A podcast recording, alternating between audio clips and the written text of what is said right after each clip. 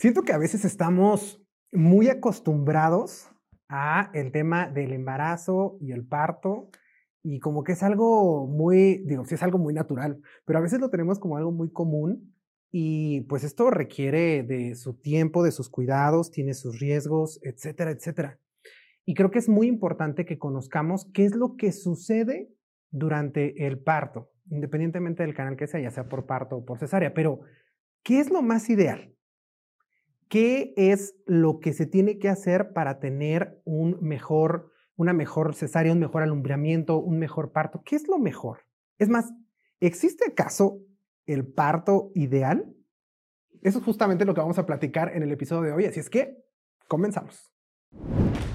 Bienvenidos a Innovate con Medical, un espacio creado por Medical Corporation Group en colaboración con André Productos Desechables en donde te informaremos sobre los temas más actuales y de mayor interés en el área médica y bienestar integral, pensando siempre en el futuro de tu salud.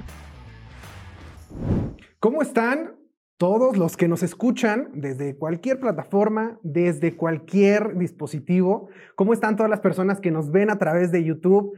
Yo estoy muy contento, como todos los episodios, la verdad, muy emocionado por el tema que vamos a platicar el día de hoy estoy muy, muy contento porque, como le decía en la introducción, a veces em, hablar de embarazo y hablar de parto es como algo, pues, muy, como si no tuviera ninguna eh, complicación más bien. Iba a decir preocupación, pero no, quiero decir complicación. Y realmente puede tenerla y realmente tiene su chiste. Y es un momento, aparte que es un momento muy bonito, también es un momento muy importante. Y para platicar sobre eso, Hoy nos acompaña una vez más la doctora Eli Guerrero. Doctora, ¿cómo estás? Bien, gracias. Yo estoy muy contento de que nos acompañes en este episodio, eh, porque el tema del que vamos a platicar creo que es un tema en el que desde luego eres especialista, porque la doctora Eli Guerrero es ginecóloga y es obstetra aquí en el Hospital Ángeles del Pedregal. Y creo que hablar ya del momento del parto, en otro episodio pudimos platicar sobre eh, el antes y el después. Ahora vamos a hablar del momento del parto y creo que hay varias dudas. Creo que los pacientes me han platicado sobre varias dudas en relación a esto y me gustaría que platicáramos sobre ello. ¿Te parece? Sí, es un tema, pues, o sea, muy importante y creo que aparte ahora está como muy, pues, no sé si llamarlo de moda. Ok. ¿No? Porque eh, cada vez hay más modos o corrientes o eh, situaciones que se pueden dar alrededor del nacimiento. Vamos a llamarle nacimiento por no especificar, ¿no? Que, el término correcto es parto. Claro. No nada más el parto es vaginal. O sea, el parto puede ser vía vaginal o vía abdominal, que es la cesárea. Nosotros, o la mayoría llama, ¿no? Entiende como por parto vía vaginal y cesárea la vía abdominal. Pero sí sería como el término ideal. Lo que mencionabas como en tu introducción de ¿existe el parto ideal? Es una muy buena pregunta.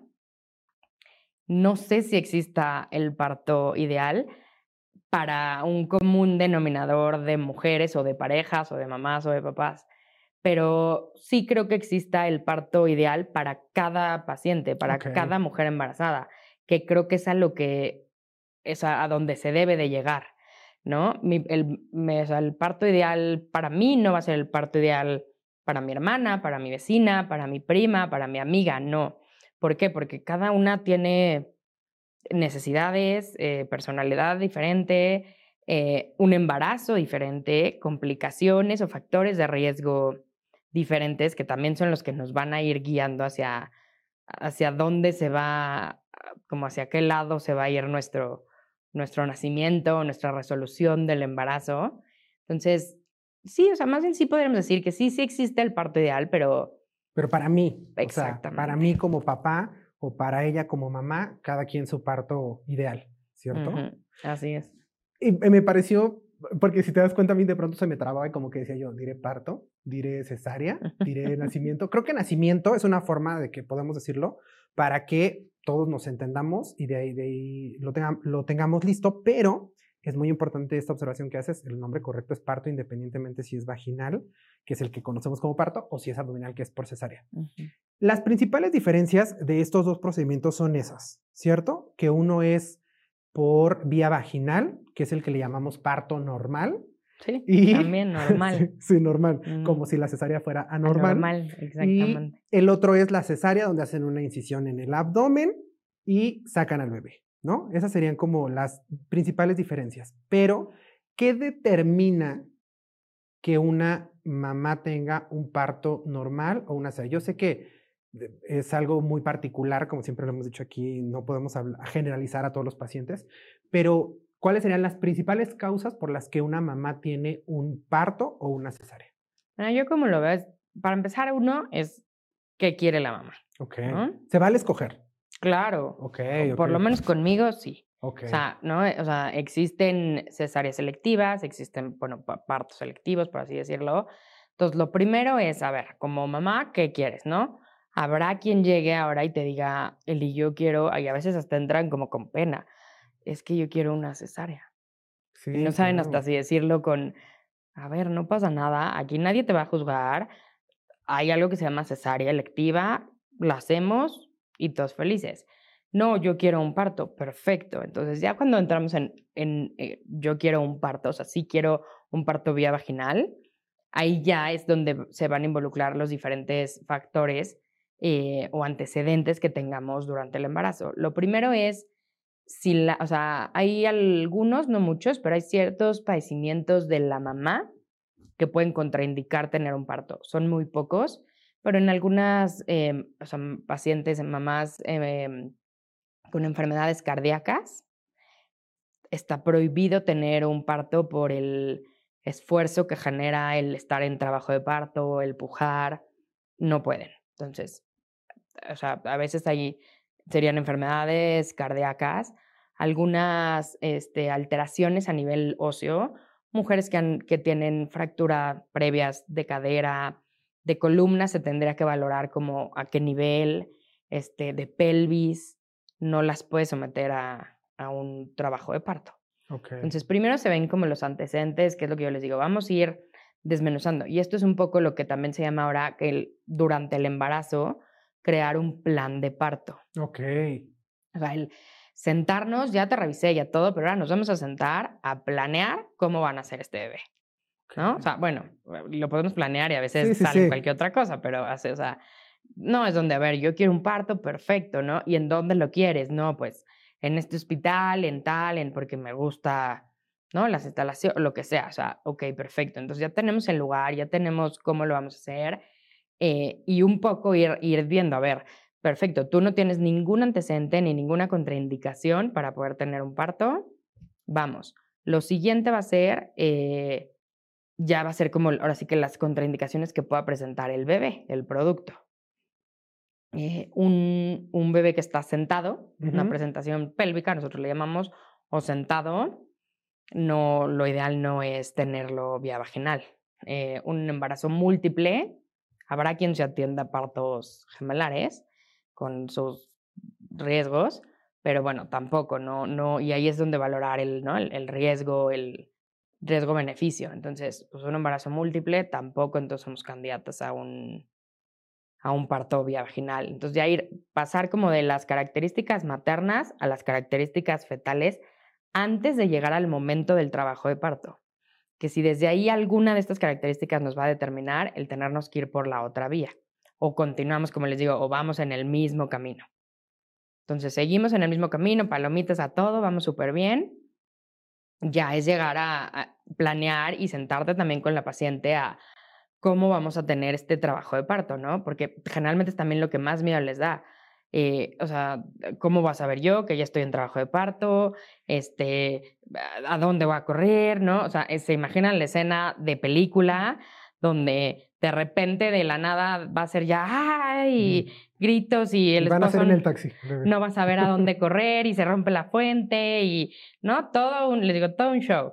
Entonces, un poco explicarles como qué es lo que van a esperar, en qué momento también, que yo es lo que les digo, me van a contactar a mí para, para que yo vaya apoyándolos y guiándolos.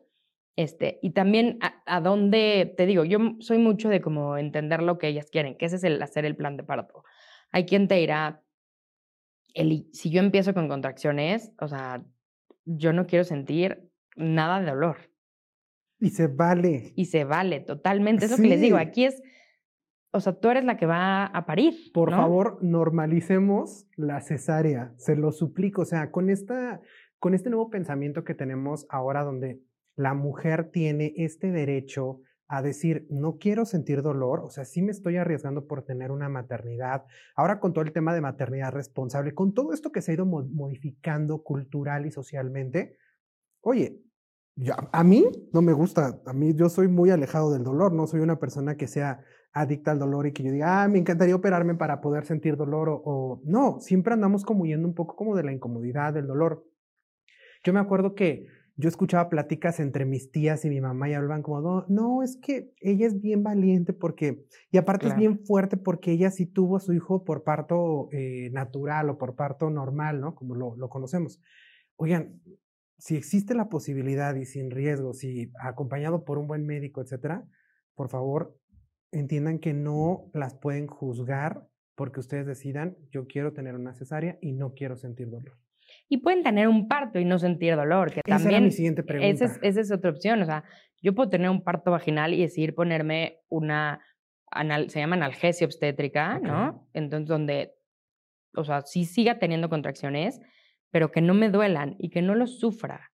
Hay, como tú dices, hay mujeres, hay, hay, bueno, hombres en general, personas que tienen un umbral del dolor muy, muy grande, muy amplio, y que no, o que les moleste, pero que sea una incomodidad, que no sea un dolor intenso y que toleren mucho. Entonces, yo que les explico es eso, a ver, si hay reglas, ¿no? En donde la analgesia para el parto se debe de poner pasando los 3, 4 centímetros de dilatación. Pero si tú estás sufriendo desde los 2 centímetros, la podemos poner. Si modificamos ciertas estadísticas y a lo mejor se nos va a hacer un poquito más, más largo el trabajo de parto, o sea, pero por eso te hablaba al principio como de, ¿no? El parto ideal es el parto ideal para cada mujer, en donde la que no quiere sentir dolor no lo va a sentir, la que sí lo quiere sentir lo va a sentir, la que quiere estar el mayor trabajo de el mayor parte del tiempo del trabajo de parto en su casa mientras se pueda, va a estar en su casa. La que no, la que ya quiere estar atendida en un hospital o quiere estar en un hospital pero sin a lo que le llaman ahora como invasiones médicas, que es el poner un suero, el poner oxitocina, el poner anestesia. Son, lo que yo les voy diciendo, son decisiones, o sea, yo te ofrezco como todo esto, ¿no? Podemos hacer todo esto durante tu trabajo de parto, siempre con, o sea, la, la, el, o sea, el, el, la prioridad va a ser que mamá y bebé estén bien. Ok. ¿No? En, eso sí, se, o sea, yo por lo pronto en particular sí se los aclaro. En el momento en el que yo vea que ya mamá no está bien o que bebé no está bien, tomamos, o sea, las platicamos también, pero ya tomamos otras decisiones.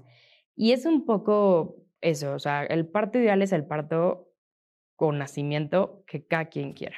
Okay. O sea, estamos súper influenciados por lo que tú decías, o sea, por la sociedad, por la familia, por, ¿no? Ay, qué valiente la que los tuvo sin anestesia. O no, ella está hecha para ser mamá porque tuvo cinco partos. Ay, la que tiene dos cesáreas no estaba hecha para ser mamá. También, también estaba hecha para ser mamá. O sea, sí, sí creo que estamos como muy, todavía a pesar de toda esta revolución en cuanto a los derechos de la mujer y, em, o sea, ¿no? Esta parte como de pues no feministas, pero, o sea, sí sigue siendo todavía esa De poder decidir, de poder decidir cómo quieres tu, tu procedimiento, ¿no? ¿Cómo quieres pero sigue habiendo una carga de, por parte de la sociedad y de las familias muy, muy, pues bastante pesada, que sí les afecta, porque, o sea, yo lo veo, está la embarazada y llegan, hay algunas que llegan aturdidas es que, que si lo voy a tener en este hospital, que si no lo voy a tener en agua, que si no lo voy a tener un parto vertical, que si me van a poner oxitocina, que si me vas a no sé qué, que si me vas a hacer episiotomía. A ver, ¿por qué te está preocupando todo eso? No, porque mi hermana o, o no lo tuvo y estuvo perfecta, o sí lo tuvo y le fue fatal, o fulanita, la vecina, dice que es malo. Este, o bien TikTok, ¿no? También las redes sociales. También, o sea, ahorita hay muchísima información. Y con lo médico, creo que, híjole, ahí los que generan contenido, generamos contenido médico, hay que tener el.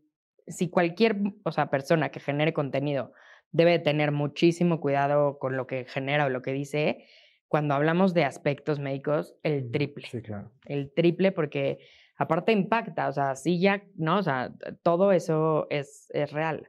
A mí me impresionó, yo tengo súper grabado una vez haciendo, creo que mi residencia, la especialidad, pasaron una paciente a parto, había estado en trabajo de parto, y la familia desde la puerta, ¿no? Viéndola, ay, ay, va a pasar. Y una, supongo, no me acuerdo, era si la mamá o la abuela le gritaba, por fin te vas a convertir en mujer. Ay. En, ¿no? O sea, esto te estoy hablando hace 10 años. Sí, sí, sí. O sea, tampoco va Tampoco estamos hablando de la revolución, claro. Dije, yo así de, ¿qué? ¿Cómo? O sea, ¿de verdad lo creen? Dije, y lo peor es que a esta si era una mamá, una paciente joven, no, no, no adolescente, pero pues una mamá joven, dije, lo ha de creer. Que, que su vida, ¿no? Tu vida va a empezar, le gritaba. O sea, pues. Sí, creencias de cada quien. De cada quien. Pero es cierto, y estamos hablando de hace 10 años y estamos hablando de que también eso todavía continúa y que eso puede estar influyendo bastante, bastante a las mujeres. Doctora, ¿duele más un, uno que otro, entre, hablando entre parto ¿Y cesárea? O sea, vamos a ser muy sinceros. Sí, digamos que el trabajo de parto puede llegar a ser el mismo si es vía vaginal o cesárea, ¿no? O sea, el pre, las contracciones, la dilatación, todo eso. En, si tú tienes una cesárea electiva, o sea, donde va a ser una cesárea desde un principio, o no electiva, pero por una indicación que desde antes ya no puedes tener un trabajo de parto, pues te vas a ahorrar esta parte, ¿no? De, vas a evitar esta parte de contracciones y el trabajo de parto. El, si es algo que es muy, muy, o sea, que es, que es real y que, ¿no? Un parto vía vaginal es más rápida la recuperación, sí, totalmente. Es menos dolorosa, pues sí, porque al fin y al cabo la cesárea es una cirugía mayor. O sea, si incidimos abdomen, entramos a cavidad, abrimos todas las capas de la piel hasta cavidad abdominal, se hace una incisión en el útero, se extrae el bebé y se vuelve a cerrar todo eso pero sí es una cirugía mayor, es como si te hicieran una apendicectomía, no sé, o sea, sí, una cirugía abierta. Sí, una cirugía abierta, exactamente.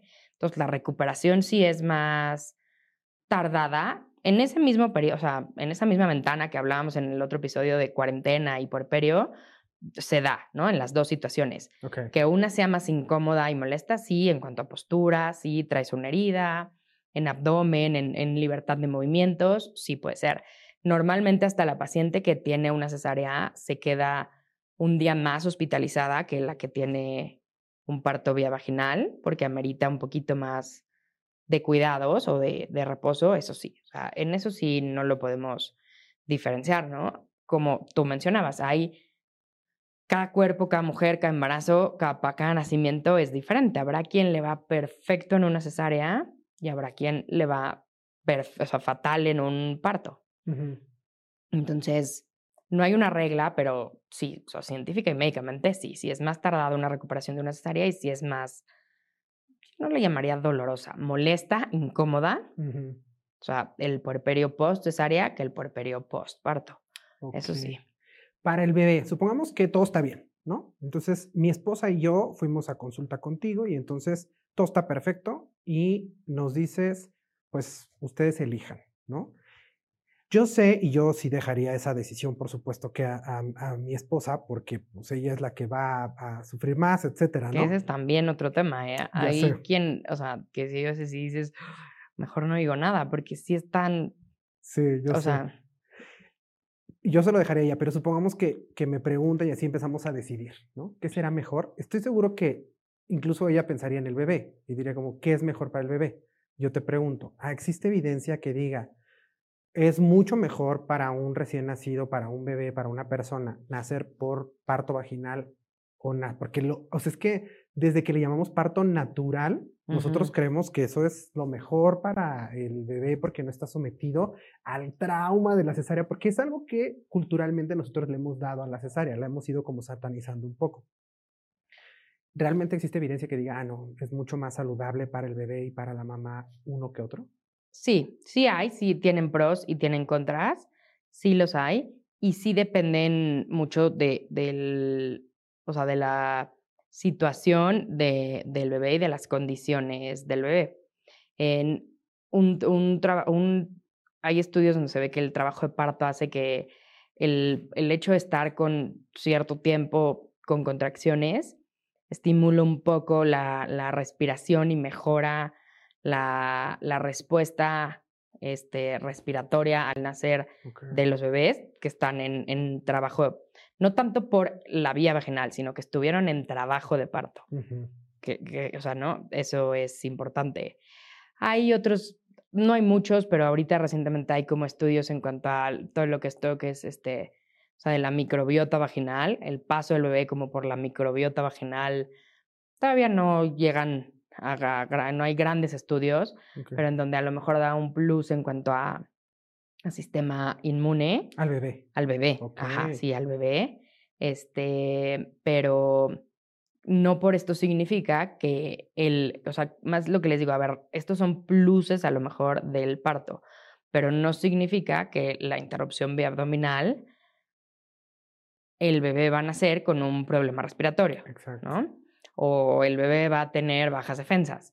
No, o sea, no, no son condicionantes, te digo, son estudios que se van viendo y que sí hay cosas que mejoran o que si se da la situación idónea, pues va a tener ciertas, o sea, ciertas, este, beneficios el bebé, ¿no? Y la mamá, de lo que hablábamos anteriormente en cuanto a recuperación y este, movilidad y sentirse mucho mejor en un corto tiempo, pero no por esto significa que, es peor o está mal la cesárea. Y también tiene sus contras el parto, ¿no? O sea, aquí la cuestión es igual, lo que yo les digo, como, ok, o sea, vamos a tener un parto, pero en un lugar, en un hospital, en donde si algo está mal, inmediatamente tengamos las condiciones y el equipo para cambiar de, para cambiar de decisión. Ok, de acuerdo. O sea, que eso es lo más importante, porque también hay que de, quiero un parto en casa. Sí, claro entonces, y el, el, cómo se vaya a dar el parto va a ser mucho lo que te decía el plan de parto. El, si lo quiero psicoprofiláctico, si, si quiero que me pongan oxitocina o no, si quiero, este, a lo mejor estar activa durante el trabajo de parto, estar teniendo movimientos, no, yo quiero estar, ¿no? Descansando, si quiero o no analgesia o anestesia obstétrica. Todo esto, dependiendo de las condiciones maternas y fetales, este, yo por lo pronto lo platicamos con la mamá y, y si se puede, adelante. Pero también planearlo desde antes. Para que justamente no se sientan invadidas en ese momento. O sea, de, llegan, me ponen, me hicieron tal y, yo no dije nada. Por eso se debe, antes de platicarlo, hacer un, o sea, lo que se llama, te digo, plan de parto, para que eh, cuando se dé ese día, ese escenario, todos sepamos un poco lo que va a pasar, hasta con el bebé. Yo a mis pacientes les digo que vayan a ver a, la pediatra. Yo trabajo con una neonatóloga, que es quien recibe a mis bebés, eh, y, y los mando antes también a una consulta, ella le llama consulta prenatal, ¿no? Para que se conozcan, para que platiquen, para que también toda esta cuestión, que es otro de los creo, aspectos del parto ideal, el, ¿no? O sea, nace el bebé y qué pasa después. No, ni, lo vi, no me lo acercaron, no, o sea, el, el apego inmediato, este, el inmediatamente eh, intentar, este, dar de, dar, o sea, amamantar, em, hay muchas, ¿no? el pensamiento tardío del cordón, pero todas estas cosas es lo mismo, se platica, se conoce a la pediatra, sí, a ver, a mí me dan al bebé inmediatamente, nada más, ahora sí que reviso lo básico, ¿no? Que respire, que esté bien su frecuencia cardíaca y te lo paso, ¿no? Y ya está contigo y están en apego y están cierto tiempo y hasta que todos salgamos de la sala ya los, ¿no? los vuelven a separar, pero todo esto es lo que se debe de, de planificar desde antes, de platicar, de, de la mamá decir, yo quiero o, he soñado con esto y esto, o he leído, he visto, me han contado esto, esto, esto y esto, porque también a veces creo que, que es lo que les digo, tienen un poco como muy idealizado el parto. Y cuando realmente ya están ellas en ese escenario, no como. A mí no me dijeron que realmente era así. Pues sí. Entonces, o sea, para que no la sorprenda. Ok, ok. Decir, ya, tengo esto y, y, sí, lo vamos a hacer lo más apegado o lo, lo, lo súper apegado a tu escenario ideal, por llamarle así, o parto ideal, pero platicándolo y estando todos en la misma sintonía. O cesárea, también ahora hay cesáreas que es lo del parto humanizado, o una cesárea humanizada. en donde ya no se pone la división completa para que la mamá no vea nada. O sea, si ella quiere puede estar como que medio viendo un poco. Al, sí, al salir, el, al salir el bebé es lo mismo con la pediatra, o sea, no por ser parto cesárea no se lo van a pegar inmediatamente, va inmediatamente a intentar darle de comer, este, o sea, se pueden hacer toda esa misma rutina y técnicas, sea vaginal o sea cesárea. Ok, de acuerdo. Hace rato mencionabas la palabra episiotomía en el tema del parto natural. ¿Qué es y siempre se debe hacer? No siempre se hace. Eh, la episiotomía es un corte que se hace en, la zona del periné. El periné es como justo el, el, pedacito de piel que queda entre la vagina y el ano. Ok. ¿no? Ese es el periné. Episiotomía va en esa zona. ¿Por qué? Porque extiende el, el tamaño de la vagina, de la salida de la vagina, salida o entrada de la vagina. O sea, nos lo hace más grande, se amplía. Ok habrá, depende mucho del tamaño del periné, de la elasticidad de la vagina, quien sí necesite una episiotomía y quien no la necesite. También depende del número de partos que, que, lleven. O sea, la mamá que lleva dos, tres partos, generalmente no necesita una episiotomía. Y hay mujeres en el primer parto que tampoco la necesitan. Y se empezó a hacer ese corte porque, o sea, no mucho, mucho, mucho tiempo antes, pues al tener el parto vaginal, como en las mujeres que no había esa completa elasticidad, había desgarros. Claro. Entonces, eh, mejor hacer un corte dirigido y bien hecho que cuatro o cinco desgarros en diferentes zonas. Ok. Pero se tiene que valorar. Y eso se valora en el momento. Ok. Tampoco lo podemos sí podemos un poco revisar y ver, pero se valora en el momento y platicarlo también. Si es necesario, te la hago. Si no, no. ¿Y cómo es? Y entonces, ¿no? Y también qué cuidados después. Y, o sea, tener, creo que eso es lo más importante de, de un parto diario. O sea, tener la información, tener toda la información para poder tomar la decisión correcta y, y que esa decisión sea tanto lo mejor para el binomio, o sea, para mamá y bebé, pero que también incluya los deseos de la mamá. Claro. o sea, que sea un tema saludable, pero también de tener lo que yo soñé, ¿no? Lo que yo he visto, lo que... Porque sí, eh, mencionabas, eh, mencionaste los partos eh, psicoprofilácticos. Ajá. Pero también están los que son en casa, pero también están los que son bajo el agua. Sí. Pero también están los verticales, ¿no? Que son al final, pueden ser eh, creencias, no sé qué tanta evidencia honestamente haya, porque lo que yo sé es que las mamás escuchan, ven de pronto que tiene eh, ventajas, ¿no? Hacerlo de esa manera, pero la verdad es que desconozco qué tanta evidencia haya realmente de las ventajas, pero supongo que se pueden hacer y la mamá se siente más relajada bajo esa circunstancia, pues supongo que se pueden hacer. ¿Tú has hecho el de esos? El parto psicoprofiláctico es un parto pues, o sea, el que todos conocemos, ¿no? Un parto vía vaginal, pero en donde se, no hay estas medidas de apoyo o invasivas, si así lo quieren llamar, que yo no creo que sean invasivas, de poner un suero, o sea, tener una vena permeable, de utilizar oxitocina o de utilizar analgesia, o sea, eso se omite, ¿no? Entonces, se tiene un trabajo de parto totalmente psicoprofiláctico, que es manejar el dolor y las contracciones solamente con ejercicios, con respiraciones, con algún tipo de meditación, este, con música, esencias, este, ¿no? cambios también en, en, el, en la luz, en el sonido, y con eso lograr controlar este, el, el dolor y llevar todo, toda la labor de parto. Ok. ¿no? Sin las otras medidas. Digamos que no hay tantos cambios, ¿no? Es como lo, lo siempre, excepto por lo que le llaman invasivo en la parte médica, ¿no? Exactamente. O sea, el utilizar oxitocina, el utilizar una, una anestesia, este, todas estas cosas. Eso es un parto psicoprofiláctico, pero se tiene en un hospital, ¿no? Ah, ok, ok. Igual, si algo llegara a pasar, porque vamos, pues por supuesto que se va a hacer todo lo posible porque la mamá esté bien, ¿no? La y mamá y el bebé. Y esté contenta, digamos, con lo que va a suceder, pero se va siempre a buscar más el que pues estén bien. El beneficio, claro. Sí, sí, sí. Estén saludables. Entonces, si algo sucede, inmediatamente se puede recurrir a eh, la oxitocina, la anestesia, la vía permeable, etcétera, ¿no? Tú has estado en ese tipo de, de partos. Sí, sí, sí. ¿Eso también se hace en casa? O sea, también es como, lo quiero así, pero en casa. Pueden llevar una parte de ese trabajo de parto en casa y a ah, veces se acompañan de, o sea, de doulas, de ¿no? mujeres que las acompañan en este trabajo de parto, que son justamente quienes les enseñan estas técnicas de respiración, de control del dolor. Y sí pueden llevar cierto, yo les digo, a ver si eh, cierto periodo del trabajo de parto en casa y ya en cierto punto, que ahí es donde me dicen, ¿hasta qué punto tú vas a hacer la referencia?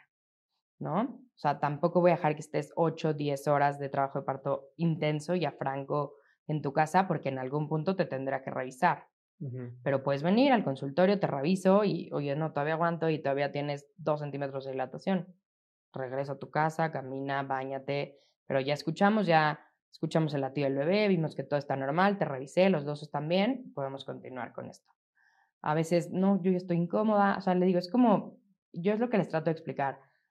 O sea, sí podemos seguir un guion, pero no es el único. O sea, tenemos como estas guías, pero nos vamos a ir guiando por cómo te vayas sintiendo, porque yo te puedo decir, te vas a caer en tu casa hasta que tengas 6 centímetros 7 de dilatación.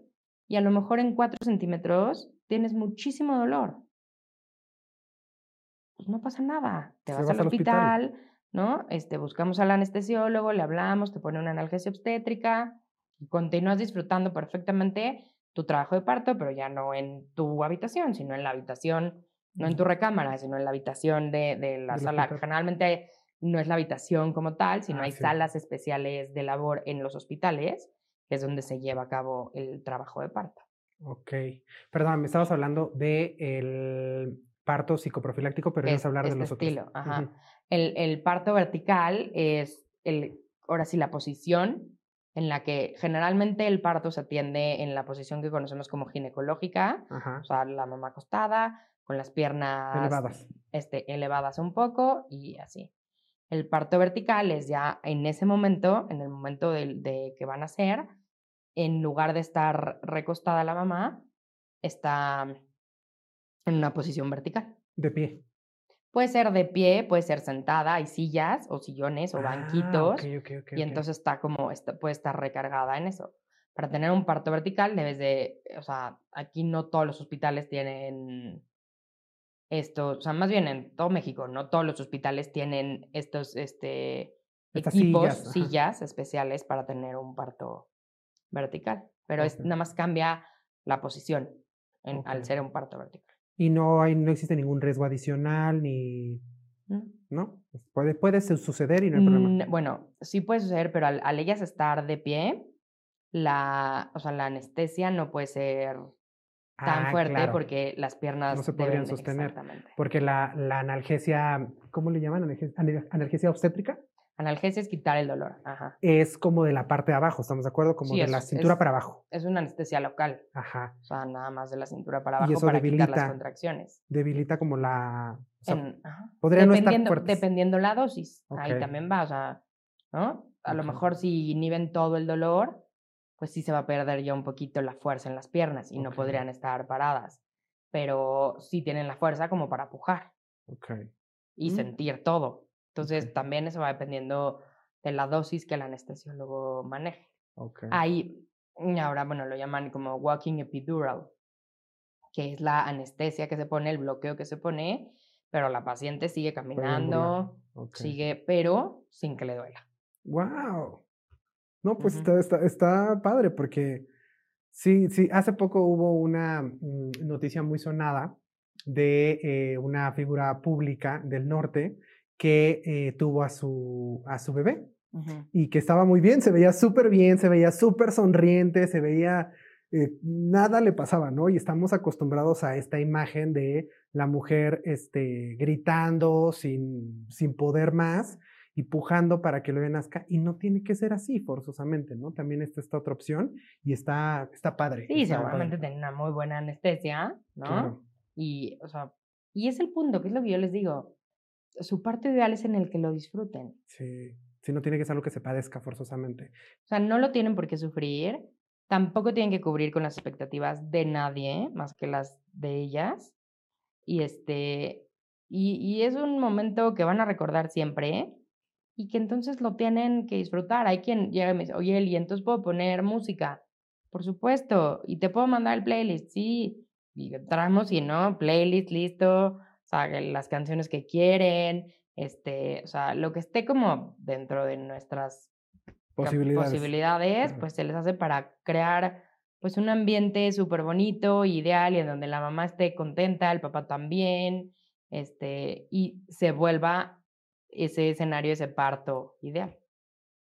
Doctora, ¿y el parto en agua? ¿Has estado en, alguno que sea parto en agua? Yo no. No, lo sé, pero ¿y cuál es tu, tu, opinión? O sea, ¿está bien? Ah, ¿No hay, no hay problema? ¿Hay riesgos o algo así? Sí existen riesgos. Okay. Eh, aquí son muy contados los lugares donde hay ah, partos en agua. Sí hay hospitales donde tienen las tinas para recibirlos. Debes de tener una certificación, ah, todavía no nada más ser obstetra, sino tener la certificación para la atención del parto en agua. Eso es muy importante para los pacientes. No hagamos procedimientos donde no estamos seguros que nuestro, quien nos va a atender lo puede realmente hacer. No toda la experiencia, también son los conocimientos también. Y qué padre, doctora, qué bueno que nos lo... Y están en el lugar indicado. No es un parto en agua, lo tengo en mi tina. Ok. O sea, lo tengo en un hospital que está adaptado, que tiene una tina especial para eso, que igual, si llegara a haber una complicación, inmediatamente lo pueden resolver. Si no me voy a la alberca olímpica o a este o al balneario y a tenerlo, sí, claro. Ok, de acuerdo, de acuerdo.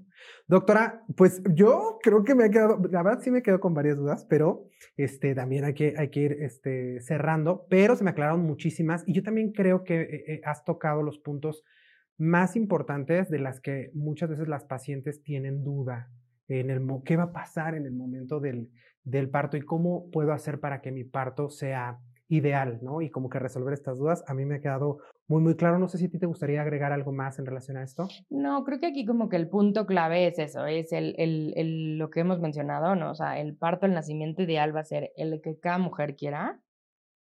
Platíquenlo, platíquenlo con su ginecólogo, ginecóloga, o sea, desde antes, no ya que empezaron con contracciones, o sea, organícenlo, a ver, yo tengo entendido esto, yo, yo pienso esto, yo creo esto, que él les diga, no, a ver, las cosas no son así, o sí son así, o sí se pueden dar así, para que estén en la misma sintonía, que creo que eso es lo más importante, o sea, que, que en esta relación médico-paciente exista esa comunicación y si lo platican desde antes, están en el mismo canal en el momento en el que suceda. Claro. Y lo que mencionabas también, o sea, el otro punto es cualquier nacimiento, de la manera que sea, es valioso, es, o sea, debe de ser respetado y, y es único. Entonces, que no se sientan juzgadas y es igual de valioso y de valiente y de, este, de con el mismo esfuerzo quien decidió tener una cesárea por gustos o una cesárea electiva, programada tal día, cierta hora, como quien decidió tener un trabajo de parto de 10, 12 horas y tuvo un parto vía vaginal sin anestesia. Las dos son mujeres valientes, este, mamás, super mamás, y las dos merecen el respeto de todo el mundo. De acuerdo, sí, doctora, estoy contigo. Sí, creo que es algo muy importante que, que debemos de tener todos claro. Ambos tienen el mismo, el mismo valor y ya nos dijo la doctora cuáles son los riesgos que puede tener uno u otro, pero realmente no son riesgos significativos. Es muy importante que en sus consultas eh, todo esto quede claro, que tengan la mejor comunicación con su ginecólogo para que él les vaya marcando qué es lo mejor, tanto para ustedes como para su bebé, y que de ahí ustedes puedan ir tomando las mejores eh, decisiones. Porque de pronto los pacientes, a mí me ha pasado mucho, que las pacientes me dicen, no, es que todos los ginecólogos siempre quieren hacer cesáreas porque son más, es más caro. Y entonces me cobran, me cobran más porque es, porque es más. No, para, bueno, no puedo hablar por todos los ginecólogos. Yo en mi caso es lo mismo un parto o una cesárea. En, costo. En, costo, sí. No voy a cobrar más por uno o por el otro. Es o, se cobra el nacimiento, por así decirlo, ¿no? Como lo resolvamos, pero se cobra el nacimiento, no tiene otro costo.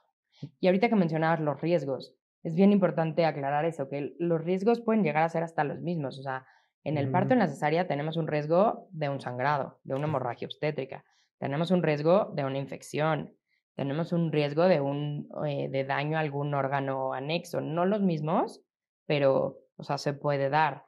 Eh, preeclampsia puede dar después si tuviste parto o si tuviste cesárea. Em, este, o sea, en la mayoría, ¿no? Sí conlleva más porque es una, una, como lo mencionamos, una cirugía mayor la cesárea, pero pues el parto también tiene sus riesgos. De acuerdo, doctora. Me parece, me parece muy, buen, muy buen punto reafirmarlo para que lo, lo podamos tener claro todos, y que ambos tienen riesgos. Y qué padre que podamos decidir, que las mujeres puedan decidir cómo quieren tener a sus bebés, tengan mucha comunicación con sus ginecólogos, porque eso es sumamente importante, estén bien informados, pero desde luego informados por sus ginecólogos, no dejarnos llevar por todo lo que dicen las redes, por todo lo que nosotros estamos escuchando eh, si quieren información este, verídica, información de un profesional, también te pueden seguir en redes sociales. Por supuesto, en Instagram, en Facebook, como doctora DRA, Eli Guerrero, Eli es con doble L y Y. Ahí están las redes sociales de la doctora Eli Guerrero. Ella sube bastante contenido que estoy seguro que si tú quieres ser mamá o estás embarazada y tienes ahí algunas dudas, ahí vas a encontrar información, pero aparte, ahí en los perfiles de la doctora vas a encontrar los links, por si es que tú quieres una cita, ella da consulta desde luego. Entonces ahí puedes tener los links para que vayas, la busques, veas y puedas ser paciente de la doctora. En el caso de nosotros, ya saben que pueden seguirnos también en nuestras redes sociales. Tenemos TikTok, tenemos Instagram, tenemos Facebook, tenemos YouTube también. Ahí nos pueden buscar en las redes sociales de eh, Medical Corporation y de André Productos. De todos modos, tanto los perfiles de la doctora como los nuestros, para los que están en YouTube, van a estar acá en la cajita de la información para que vayan y nos sigan directamente por allá. Creo que eso sería todo. Doctora, una vez más, muchas gracias por este episodio. Gracias por invitar. Y recuerden, como siempre les digo, un podcast no sustituye su cita con un especialista. Hasta la próxima. Si te ha gustado este podcast y quieres más información, síguenos en nuestras redes sociales arroba Medical Group Oficial y en nuestro canal de YouTube, arroba Medical Corporation Group. No olvides suscribirte y darle clic a la campanita para enterarte de nuevos episodios. Te recordamos que este podcast está hecho en colaboración con André Productos Desechables y puedes encontrarlos en redes como arroba André Productos. El contenido de este podcast o video no pretende sustituir la consulta con tu médico. No se debe considerar como consejo médico y no tiene tal finalidad producido por Medical Corporation Group y Andre Productos Desechables.